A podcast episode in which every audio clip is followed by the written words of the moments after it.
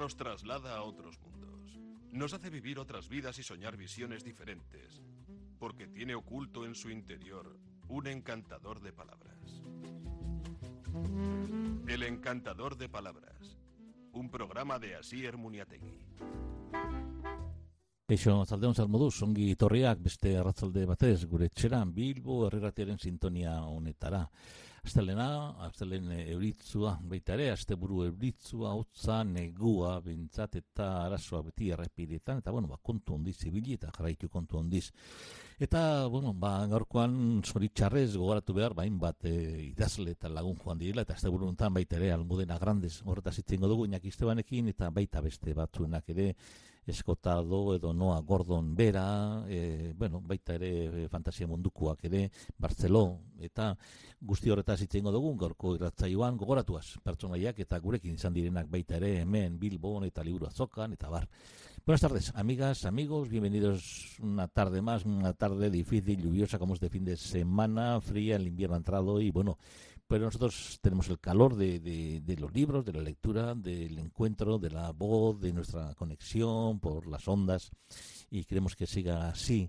Eh, hoy es un día también un poco triste porque obviamente el fallecimiento de Almudena Grandes, a la que dedicaremos también un espacio con Iñaki Esteban, hoy cambiamos el turno de Javi Abasolo y mañana estaremos con él y hoy hablaremos eh, también de Almudena Grande es un recuerdo hacia ella y también hacia otros como Escotado, el filósofo, Noah Gordon, otro de los grandes con sus obras, como El médico también, que recientemente se ha, fallecido, y también y Barceló también, que, que, ha dedicado también al mundo de la fantasía, su producción también, que se va joven. Bueno, de esos autores hablaremos hoy en el programa El Encantador de Palabras y comenzaremos con Iñaki Esteban para hablar de Almudena Grandes y de este hecho luctuoso. Venga. Bueno, pues una tarde más con nosotros para hablar de la actualidad eh, literaria. Eh, Iñaki Esteban, Iñaki Archaldeón, buenas tardes. Hola, ¿qué hay? Buenas tardes. Bueno, siempre se dice que aunque ellos se marchen, quedan sus obras y a veces cuando fallecen los grandes escritores, las grandes escritoras, como es el caso, bueno, que nos queda su obra, pero claro, es una cuando alguien se va tan joven, como es el caso de Almudena Grandes, pues es algo que, bueno, pues ataca mucho más fuerte, ¿no? Que a veces no solamente la obra es necesaria, sino que el propio personaje que es tan eh, como Almudena, que todo lleno de vida y tan espontánea y tan fuerte, pues, no sé, agrava un poco la crisis, ¿no? Sí. Bueno, yo sí, yo sí que creo que en este caso eh, aquí que también queda un poco el recuerdo de la persona de Almudena Grandes, porque es verdad que todo aquel que le conoció, aunque fuera tangencialmente, la verdad es que tiene un buen recuerdo de ella. Eh, eh, es verdad que que, que mm, como, como he leído en, un artículo que lo definía muy bien, porque es verdad que, que eh, Almudena tenía una, una,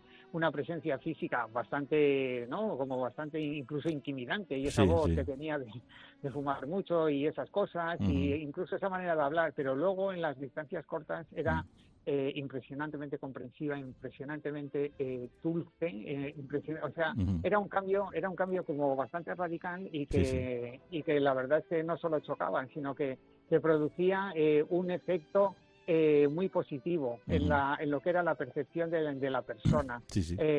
yo no, no recuerdo, o sea, no conozco a nadie que tenga un mal recuerdo de, de Almudena, sino todo lo contrario. Es verdad, y luego también, añadido a esto, y que es una parte de, la misma historia, es que no era nada, nada viva, es decir, eh, eh, hablaba con una enorme naturalidad eh, de su literatura, de ella misma, de las dificultades que tenía, de cómo solucionaba las cosas, eh, en fin, eh, parecía que te estaba hablando de cualquier otra cosa. No tenía ni un rastro de engolamiento o incluso de egolatría o cosas de este tipo, que es verdad que suelen ser bastante habituales en los escritores y más que podía haber sido en ella, es una de las escritoras eh, seguramente más leída, ¿no? De, de, la, no sé, de, las letras hispánicas contemporáneas, sin duda, claro que sí. Y además una mujer también comprometida, es, hay que decirlo, igual que su pareja y que también... comprometida, yo, yo la verdad es que yo, yo no resaltaría, o sea, yo creo que eso es una opción personal y, y que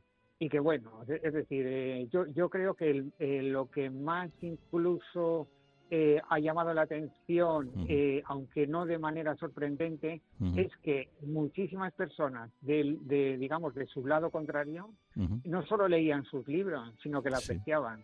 El compromiso con la historia, estoy hablando de siempre de, la historia, ¿no? O sea, todas sus novelas, las últimas. Sí, pero bueno, pero ella, ella tenía esa capacidad literaria, de capacidad de autora, de que los sentimientos de los otros, por decirlo algo así, llegasen a los sentimientos de las personas contrarias, ¿no? si no, no se explica su éxito. Es decir, eh, aunque su punto de vista estaba claro, eh, es verdad que supo trascenderlo a través de su literatura y que pudo llegar a mucha más gente que quizás no estaba de acuerdo con sus ideas.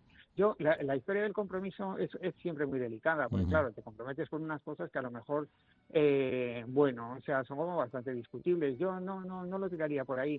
y, y, además, bueno, pues está ahí su parte, digamos, más, más política, porque, bueno, comprometida, quiere decir que todo el mundo se compromete con muchas cosas, pero vamos a hablar a decir las cosas por su nombre, Su parte, su parte más política, eh, que bueno, que es una parte de su personalidad pública, eh, y su parte como persona que, yo creo que es, eh, que es maravilloso y va a dejar un gran recuerdo, y luego su parte como escritora, que es, es descomunal, o sea, que es una cosa espectacular, que, que haciendo buena literatura y con, con, proyectos tan complejos haya podido llegar a tanta gente, ¿no? o sea, es, es, eh, Almudena contó, contó, la, la, contó primero, primero su país contemporáneo, empezando desde las edades de, Malú, eh, Marena tiene nombre de tango, y luego ya empezó a, cuando digamos esas, esas cosas así como más contemporáneas que le pedían ir un poco más hacia atrás, pues contó desde la posguerra, o sea, todo, todo lo que es la posguerra,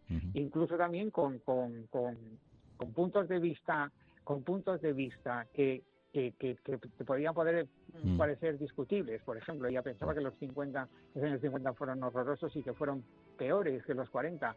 Bueno, la evidencia histórica igual no es así, pero es, pero ella era capaz de superar eso con sus personajes y ya está. Eso, era lo, maravilloso de ella, sí, sin duda. Sí, bueno, yo, he tenido la oportunidad de varias veces de estar con ella, con Mesa y Mantel que se dice, y de conocerla también en, la otra parte, la más humana, ¿no? En la de... y luego con, con, con gente que comparte o ha compartido vida digiere prácticamente como Benjamín Prado, Prado ¿no? Que contaban, bueno, pues un poco e, esa manera de vivir de los intelectuales, digamos, de, de esa posguerra en las que, bueno, bueno, pues ella era un poco el centro de todos, lo que ponía un poco de orden, decía, entre todos, ¿no? y, tenía, tenía esa fuerza que se le veía, esa fuerza vital que, que, emanaba, incluso en la mesa, era hora de opinar y de hablar, ya fuera de, del personaje, digamos, literario, ¿no? Que es la persona misma, ¿no? Y esa fuerza se Bueno, y esa, esa, tenacidad también, ¿eh? Porque eh, porque hacer eh, como como ella hacía, sea grandes proyectos como ¿no? de, los episodios nacionales y demás, pues eh, eso exige, bueno, exige una claridad de,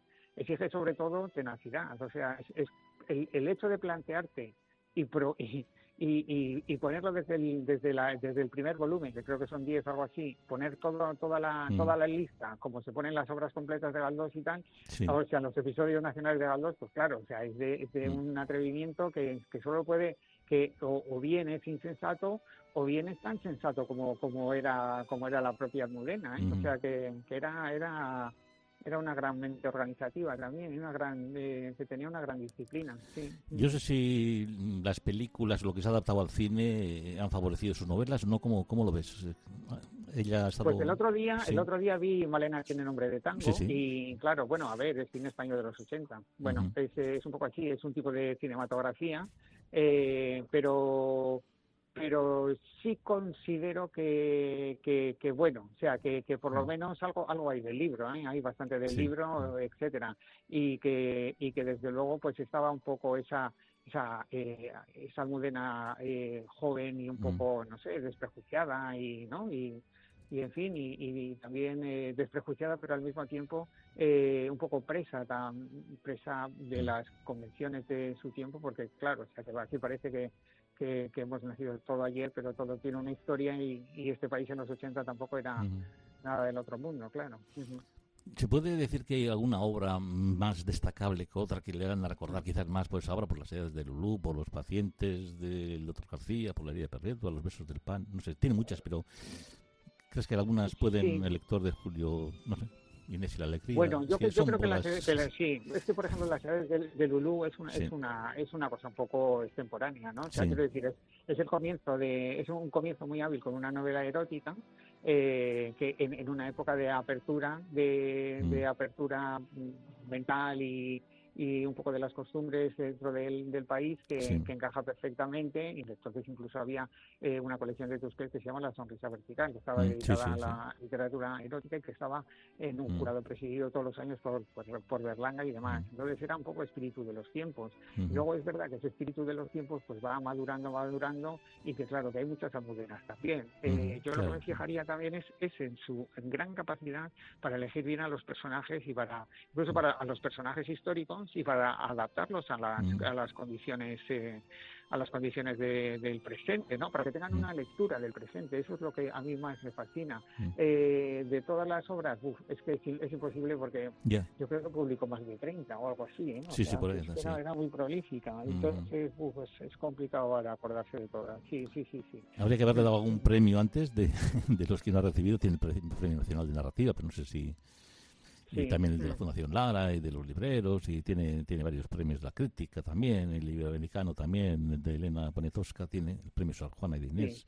No sé si mm. Hombre, los premios, mm. eh, vamos, es que con una obra de ese tipo, vamos, yo creo que no, no sé qué premio le faltará, pero mm. no habrá muchos, ¿no? Y luego, no sé, lo que se estaba hablando últimamente, que si la Real Academia y tal, yo creo que, ¿no? Según, según eh, han, se han recogido testimonios ahora, ella misma, pues eh, parecía que no tenía ningún gran interés. Claro, nunca, nunca vas a decir mm. que tienes mucho interés también en entrar en la academia, porque eso queda feísimo, ¿no? Pero, mm. pero bueno, pero mm, yo creo que es un buen momento ahora también para, eh, para leer otra vez o para releer, ¿no? Porque es verdad que, que a lo mejor eh, los lectores que, que, que, que, que van siguiendo la, la, la carrera de, de, un escritor, en este caso de Almudena Grandes, una escritora, eh, llega un momento que igual se van desencantando, van entrando unos nuevos, hay otros mm. que permanecen. Entonces es un, es un, siempre es un panorama muy cambiante. Es verdad que tenía una base enorme, enorme, enorme, una base de lectores que era espectacular. Yo recuerdo una vez también que le trajimos aquí a Bilbao, eh, que era para un acto un poco preinaugural del Cultum mm. Suría, ¿no?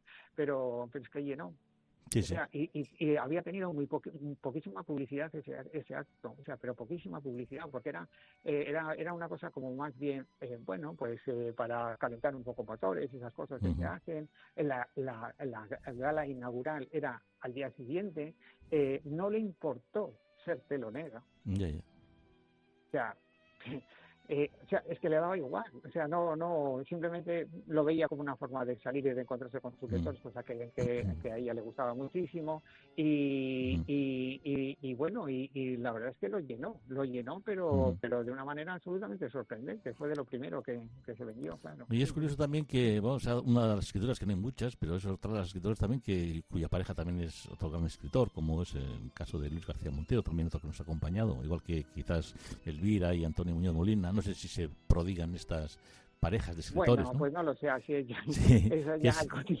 No, no, no, no, digo que es una curiosidad que, que igual es una forma de vida también, ¿no? De, de los escritores, ¿no? O sea, sí, porque entre ellos se conocen, quiero decir, al final no le conoces a tu pareja. O sea, quiero decir, ¿no? O sea, es que siempre son en círculos de estos, eh, pues más o menos de afinidad o profesionales. Sí, por eso digo, por la afinidad profesional, sí, sí, no, no hablo de otro. Digo que muchas veces parece como sí, que... no, no, no, no, yo también hablo de eso, pero quiero decir que no, que, o sea, que, que no, no no sabría decirte ahora quién es, o sea, que es que obviamente, obviamente hay muchos escritores que, y escritoras que son pareja, pero simplemente es por una cuestión de, por, porque pues porque van a los mismos sitios vamos porque están en el mismo en, los en, los mismos círculos y porque se conocen y porque se conocen a través de unos de los otros y porque coinciden y porque en un momento de esos pues bueno se, enamoran y ya está vamos que o sea que es más fácil que un escritor y una escritora se enamoren a, que no con otro tipo de, de, de, profesiones con las que a lo mejor no tienen nada que ver porque es que las,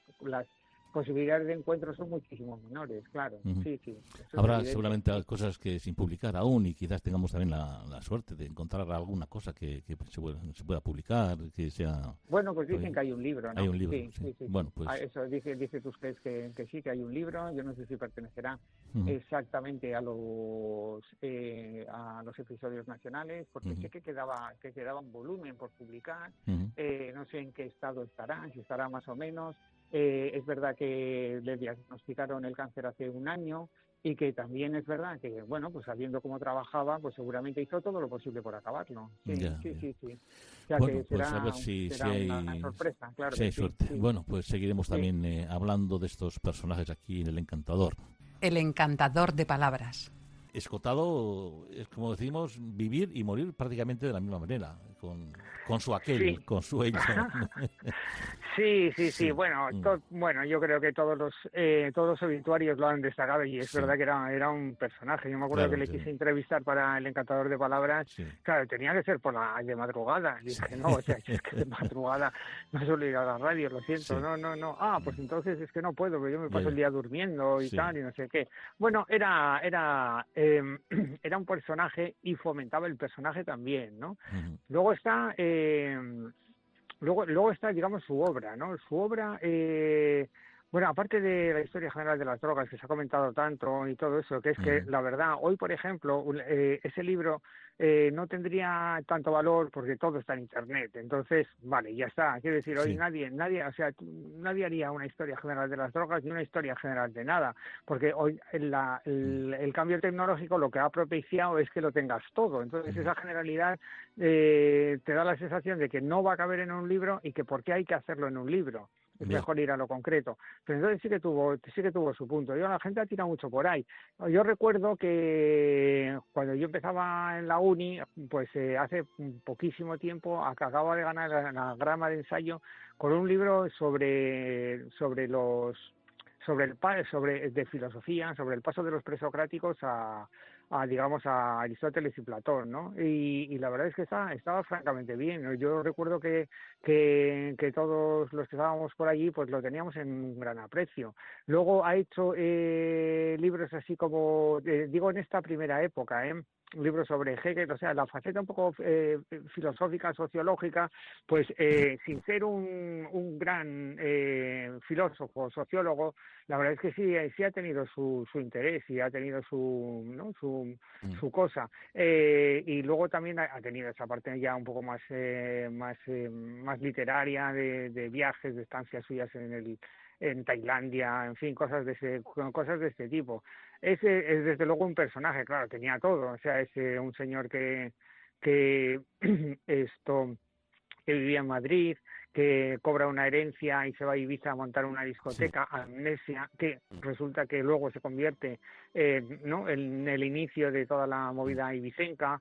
Eh, eso quiero decir, un profesor de filosofía de instituto, ¿eh? o sea, que quiero, o sea, es, o sea era una cosa que, que según él le tiene una trampa a la policía y que acaba dos años en, en la cárcel, que en la cárcel escribe la historia general de las drogas, según él también, eh, en fin, que luego eh, coge una deriva así como al final de su vida, con eso de las leyes del comercio y todo eso, así como un poco neoliberal y tal, eh, en fin, ¿no? Y que, y que luego que, que, que, que escribía unos tomazos ya eh, espectaculares de 600 eh, de 600 hojas o páginas, perdón, pero pero claro, o sea, no no uno cada 10 años, que entonces se le puede tolerar, sino igual uno cada cuatro o cinco, lo que sea. Entonces ya era fue un poco desmesura. Al final acabó siendo la, la el, su propio retrato de, de la desmesura, ¿no? En todo en todos los aspectos pero bueno, o sea, eh, a ver, ha sido, ha sido una figura, ha animado el cotarro, eh, eh, eh, hay que apreciarlo por lo que hizo también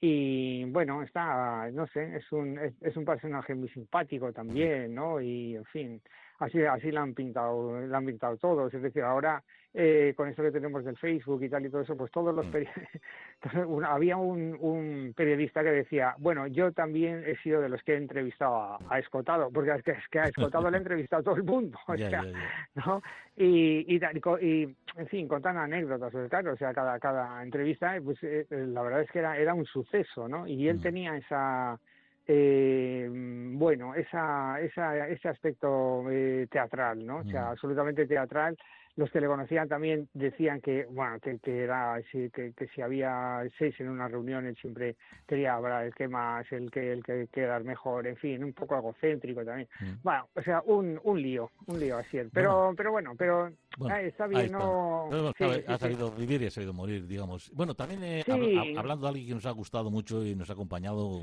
allá por los 90 la primera vez que estuve con él eh, ha sido Noah Gordon que a los 95 años también sí, ha fallecido. Y bueno, porque también Noah Gordon, eh, bueno, alguien que admiraba mucho la tierra y bueno, también luego lo, lo reivindicó cuando vino a presentarnos La Bodega, ¿no? Su, última obra aquí. Ah, sí, también. un, personaje que con el médico, bueno, y sobre todo, sobre todo con el médico, pero luego el rabino, bueno, prácticamente su literatura ha sido muy, muy querida y muy admirada y muy, muy leída aquí mm. entre nosotros en, el Estado también. Sí, ha sido, efectivamente, ha sido, ha sido un bestseller, pero vamos, en, en toda regla. Ese perdón, sí. era una persona absolutamente apacible, educada, eh, en fin, ¿no? Con esa bonomía que, que, se, que uno percibía al instante, eh, que empezó a escribir el médico porque él era, en, él, él era o sea, era periodista de salud, ¿no? Del Boston Globe, creo, era un periódico de, de Boston, creo que era del Boston Globe. Y entonces, eh, a partir de, de, esas historias, pues empezó a imaginar otras, eh, tuvo esas cosas también un poco de novela histórica que entonces empezaba, en fin, que la verdad es que el Noah Gordon supo dar, supo dar en el clavo siempre, ¿eh? o sea, tuvo un margen de error bastante, bastante escaso. Y, y sí, es verdad, luego la, es, digamos, esa, esa, ese escritor que, que efectivamente pues ya eh, la novela y la película pues están ya como muy íntimamente unidas, porque yo no sé si, si, esta gente escribe ya también para el cine o no, pero es verdad que es fácil hacerlo, ¿no? O sea, es, es fácil una vez que uno lee un tipo de ese de, de, libro de, esa, de esas características como los de Noah Gordon, eh, poder imaginarse una película dándole los, eh, ¿no? las vueltas eh, eh, pues que hagan falta y, y efectivamente la, y luego pues eso la, la cercanía que tuvo con, con esa tierra no y con con todos nosotros, el, el norteamericano, sí, sí, sí. Por otra parte, también, eh, aunque sea un mínimo recuerdo, aunque tengo que confesar que yo no soy mucho de la ciencia ficción, pero ahora que han mandado este, este nuevo a, a, desviar un satélite, también eh, ha fallecido Miquel Barceló, eh, que es también el, gran promotor de todo, digamos, de un poco sí, sí, sí. no, no, no, sí. efectivamente, Miquel Barceló ha sido un personaje fundamental. Ahora que la ciencia ficción está tan de moda, eh, eh, bueno, yo creo que el, el, que animó, no solo el que animó, sino el que mantuvo un poco la, la llama viva de la ciencia ficción y que, y que a su vez eh, bueno, pues eh, promocionó a, a, autoras como Elia, Elia Barceló, que que empezó precisamente ahí en la ciencia ficción, fue Miquel Barceló. o sea, ¿no? descubrió, eh, descubrió autores que de otra forma no nos hubiéramos enterado. Em, eh, por supuesto, hizo la colección Nova de Ediciones B, que, que aquello era como, vamos, ahí estaba casi todo. Por ello, pues, por, por, por, por, esa colección pasaban muchísimas cosas. Y luego, pues, eh, esa esa especie de, de, no sé, ¿no? Como de de ánimo y de, y de obstinación y de tenacidad, ¿no? En la ciencia ficción, cuando la ciencia ficción la verdad es que era muy minoritaria y estaba, no, no era, no estaba bien mm. visto. En cambio ahora, pues eh, es, es, casi una, es una cuestión, eh, pues es, casi, no, yo no diría mayoritario, pero entre los jóvenes, por ejemplo, funciona muy bien. Eh, bueno, las, esas versiones de ciencia ficción que ha hecho Margaret Atwood son ahora como número uno, Ursula K. Lewin, que, que, que, bueno, que era una autora como muy clásica y tal, ahora está viviendo, digamos, como una segunda vida, eh, tantísimos ejemplos, ¿no? Que, que bueno, pues que, que, estuvieron ahí un poco perdidos y todo esto, y que ahora desde luego están, no solo han vuelto a las librerías, sino que han vuelto con, muchísima fuerza. Bueno, y, recordar también que como ensayista tienes esa guía de la lectura que ha sido revisada y publicada de nuevo 25 años después, eh, que se publicó en el, en el 90, una, una guía de la lectura muy, muy importante. Bueno, eh, tengo un amigo que se llama Félix J. Palma y que también tiene alguna noticia, cuéntame. Bueno, no, es que ha sacado... Eh, bueno, Félix J. Palma es un escritor de estos como muy, también muy vocacional, ¿no? Y muy comprometido con la escritura. Entonces acaba de sacar un libro eh, que el, título ya, ya está, está bien. Dice, escribir es de locos. Y es, es, efectivamente es un, es un manual, ¿no? Que tiene, pues, eh, bueno, que tiene como casi como hilo conductor la locura del Quijote. eh, bueno, aparte de esta, mm, de, de esta estrategia un poco y estas cosas, ¿no?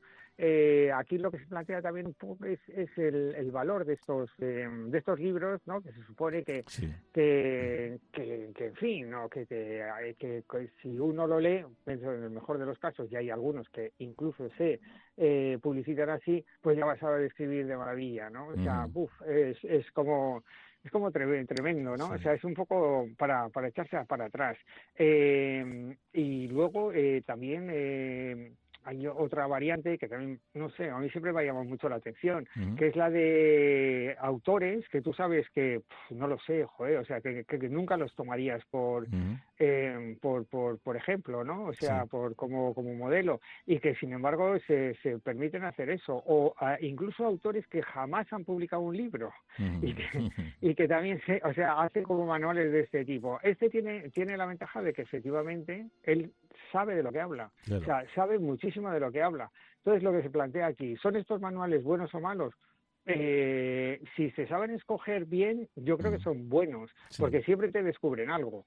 el, eh, ojalá eh, la escritura, bueno, todos sabemos que hay mm. escuelas de escritura creativa que las ayudan y que, en fin, ¿no? Pero que al final es una historia tan, tan personal que, que solo te vale relativamente, pero aunque en esa relatividad la verdad es que hay muchos matices y aunque te descubran tres, cuatro, cinco cosas, pues eso está bien, o sea, eso, eso está muy bien. Siempre, siempre yo, al, eh, bueno, ya la verdad es que hace tiempo que no leo un poco, pero antes lo ojeaba, ¿no? O sea, que Te, igual te llegaba uno y tal, y lo ojeabas un poco y decías, bueno, pues esto eh, bien o mal, porque, no sé, para los que tenemos que escribir eh, casi todos los días, pues...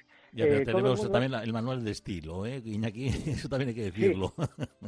Sí, sí, sí, sí, luego el manual de estilo, sí, pero, pero quiero decir que, que para el que escribe todos los días... Eh, es, es, es em, eh, o sea, sabe perfectamente que escribir es un problema, es un problemón, mm. es, es tremendo. Entonces, el, aquel, aquella persona que piensa que la escritura no es un problema, que se dedique a otra cosa. Porque eh, antes o después, durante el día, eh, te vas a encontrar con tres, cuatro cosas que dices, no lo pillo, o sea, no sé cómo hacerlo. O sea, mm. no, después de, de, de décadas, o sea, es, no lo sé, o sea, es, es, todo como muy complicado, es complicadísimo, pero y pero al mismo tiempo este esta esta serie de, de testimonios que de mm. escritores que han estado miles y miles y miles de horas eh, escribiendo bueno, algo te tienen que decir, ¿no? O sea, es obvio, claro. Bueno, pues Félix J. Palma y Comanhausen, que le recordarán todos. Pero bueno, esperemos que de, si escribes de locos tenga continuidad y pueda escribir Félix eh, Palma también editar en Es aún más de locos, que será la, continuación de, de, este trabajo. Y Jackie Esteban, gracias como siempre. Hasta luego, Agur. Venga, gracias, Agur.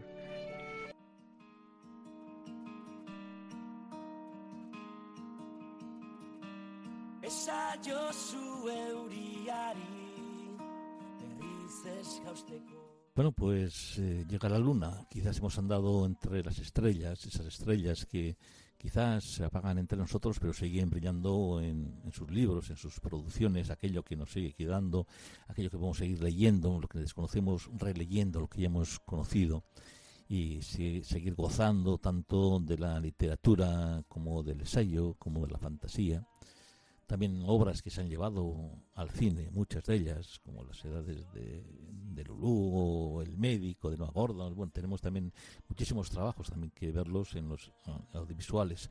Todo eso es gozar del libro, de la lectura, de la literatura, que es quizás lo que intentamos también cada tarde aquí en el Encantador de Palabras, transmitiros ese, ese amor por la lectura y por los libros y sobre todo por la creatividad que nos hace también, como no, mucho más libres si podemos llegar a ser mucho más críticos, razonadores, gente que quiere entender a los otros, eso sería quizás ya, bueno, de sobresaliente. Mientras tanto, ser felices y intentar hacer felices a los que nos rodean, si puede ser con una lectura entre manos, bien, si no, también. lo importante es lo otro, hacer felices a los que rodean y ser felices vosotros. Bueno, bagoaz, pixkanaka, pixkanaka, gaurkoak ineu, Badiru dibintzat bilarko ere ezer txobaita tartuko dauela eta gualdiak ere ba, lasai alditxua emango duzkula, baina bakizu, bien bitartean. Zain jo, lagun murkoa maitatzen jarraitu eta bide horretan urratzen daitzuela, maitatzen horretan, ba, zoriontasunaren bila, urratzen doak eta argiak emutea. Argiak argi, daitxkula. Beste barik, talde ustein izenean, asier, monitegiren aurra zuen. Jainkoa lagun musu hundi batez, bidarte. Aio, aio. Na,